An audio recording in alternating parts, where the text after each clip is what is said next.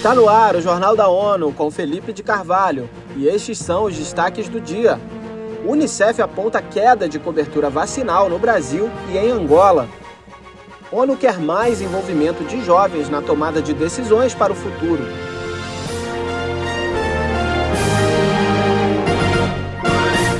Um novo relatório do Fundo das Nações Unidas para a Infância, Unicef, traz um alerta sobre a vacinação das crianças no mundo. Dos 55 países analisados, 52 tiveram queda na cobertura vacinal. Como consequência, 67 milhões de crianças deixaram de ser imunizadas integral ou parcialmente nos últimos três anos. O especialista de pesquisa e análise política do relatório Situação Mundial da Infância 2023, Vacinação para Cada Criança, Juliano Diniz, conversou com a ONU News em Nova York. Ele ressalta a perda de confiança na vacinação como um dos principais fatores por trás da queda de cobertura. O estudo indica que no Brasil, a confiança da população na importância das vacinas está em 89%.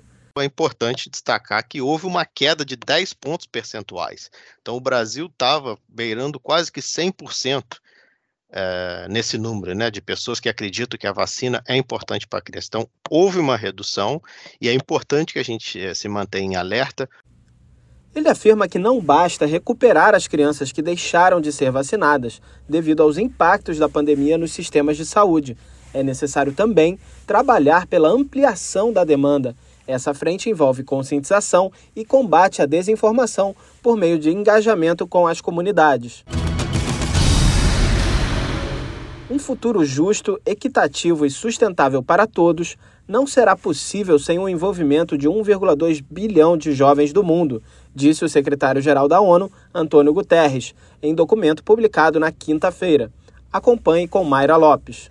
O relatório pede a expansão e o fortalecimento da participação dos jovens na formulação de políticas públicas e na tomada de decisões em todos os níveis, para cumprir a promessa da Agenda 2030 para o desenvolvimento sustentável. O chefe da ONU enfatizou que os jovens são a chave para identificar novas soluções para os avanços que o mundo precisa urgentemente. Ele adiciona que a juventude é a força motriz para a mudança social por meio da mobilização, pressionando pela ação climática, buscando justiça racial, promovendo a igualdade de gênero e exigindo dignidade para todos. Da ONU News em Nova York, Mayra Lopes.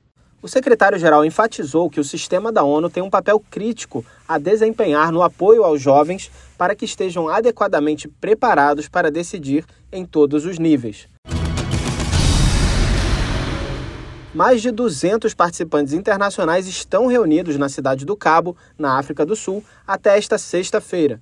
Este é o primeiro encontro presencial do Programa de Transferência de Tecnologia mRNA, o diretor-geral da Organização Mundial da Saúde, OMS, Tedros Ghebreyesus, participa do evento.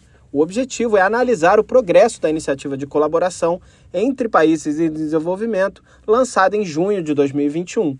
O vice-diretor de desenvolvimento tecnológico da Biomanguinhos Fiocruz, Sotires Missalides, falou à ONU News da cidade do Cabo. Segundo ele, a atividade é importante para o desenvolvimento de novas vacinas de mRNA, tecnologia considerada promissora primeiro, a identificação dos alvos de interesse, da, da, das doenças infecciosas ou não infecciosas que poderiam aproveitar essa vacina de RNA. E parcerias para o co-desenvolvimento, para trazer esse tipo de vacinas uh, para a saúde pública importantes para a América Latina, para a África, Ásia. A pandemia de Covid-19 destacou que existe uma grande desigualdade no acesso a produtos de saúde, especialmente vacinas.